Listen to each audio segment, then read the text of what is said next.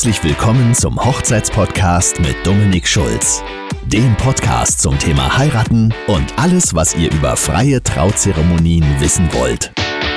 Willkommen zu einer weiteren Podcast-Folge, in der es heute um die Auswahl der richtigen Hochzeitslocation gehen soll. Ich werde euch dazu einige Tipps geben, denn die Location ist einer der wichtigsten Punkte auf der Hochzeits-To-Do-Liste. Abgesehen von den Auswahlkriterien ist die Suche nach der passenden Location fast schon direkt nach dem Antrag angebracht, vorausgesetzt, man möchte in den nächsten ein bis zwei Jahren heiraten und wenn es geht, an einem Wochenende in den wettersicheren Monaten, sprich Hauptsaison. Die Verfügbarkeit ist hierbei praktisch das erste KO-Kriterium, denn wenn man auf ein Datum festgelegt ist und der Saal an dem Tag bereits gebucht ist, ist die Sache damit eben auch schon erledigt.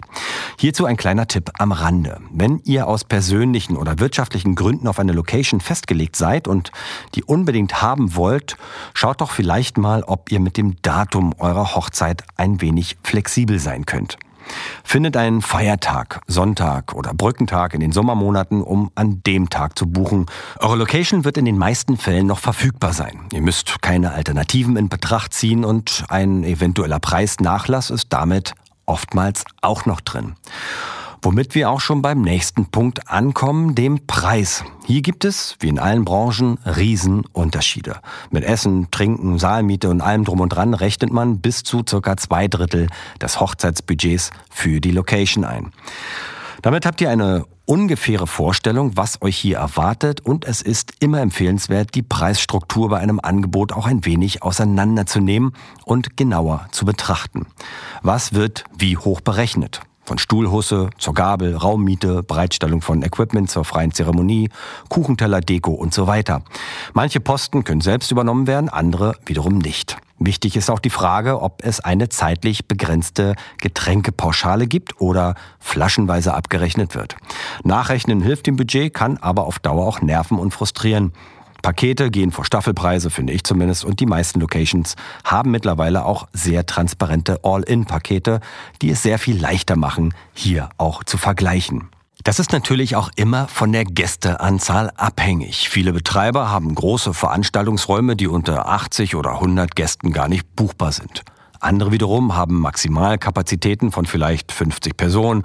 Auch hier ist es wichtig, im Vorfeld schon die richtigen Informationen einzuholen, aber in der Regel findet man die auch auf den Webseiten der Anbieter. Ein weiterer, oftmals auch entscheidender Punkt ist der Stil der Location. In welchem Ambiente wollt ihr eure Hochzeit feiern? Soll es vielleicht ein Schloss oder eine Burg sein?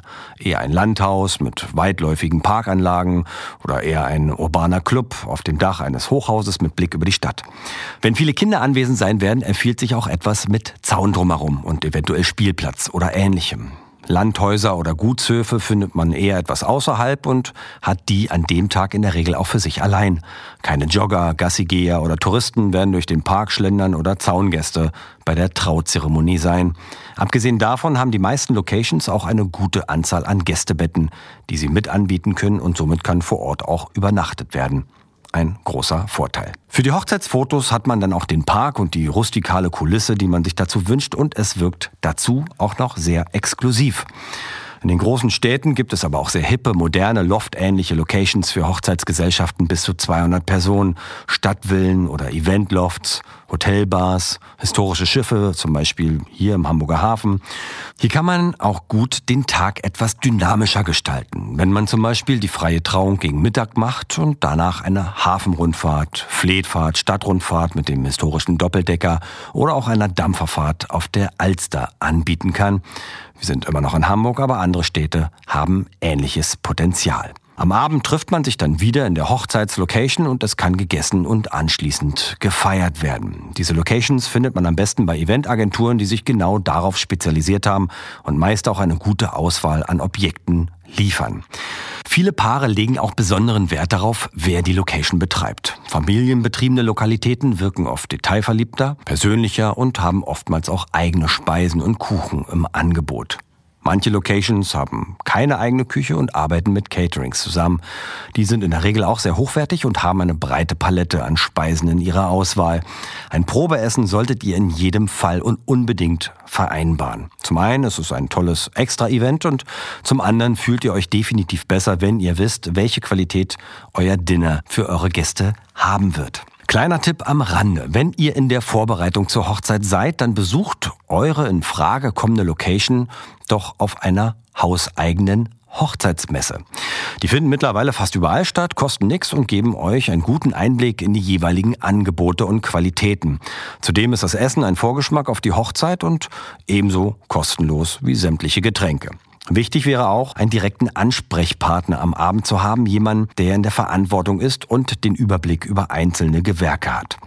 Ich habe auch schon Feiern erlebt, wo gerade später am Abend niemand mehr wirklich da ist, um sich um Dinge zu kümmern, Fragen zu klären oder ähnliches. Das wirkt dann immer etwas unprofessionell. Wenn ihr gar keine Location benötigt, weil ihr alles im eigenen Garten oder hinterm Haus auf der Wiese macht, ist das natürlich super und ihr habt eine Sorge weniger. Allerdings müsst ihr zu dem Zweck genügend Stühle oder Bänke organisieren und auch das Essen kommt aus der eigenen Küche oder vom Caterer.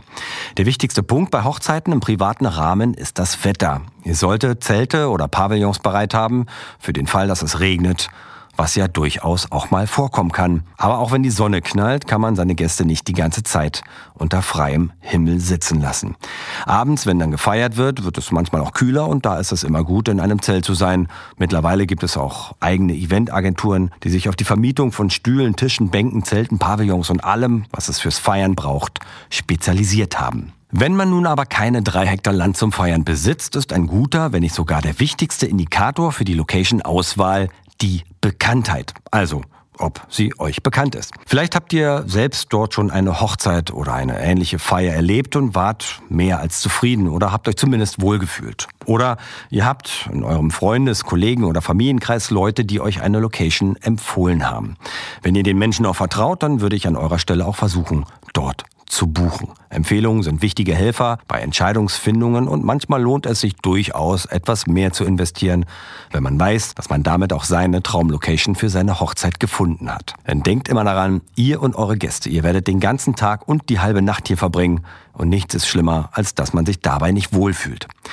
Manchmal hat man als Brautpaar aber auch noch überhaupt keine Vorstellung davon, wie und vor allem wo man in seiner näheren Umgebung stilvoll heiraten und feiern kann.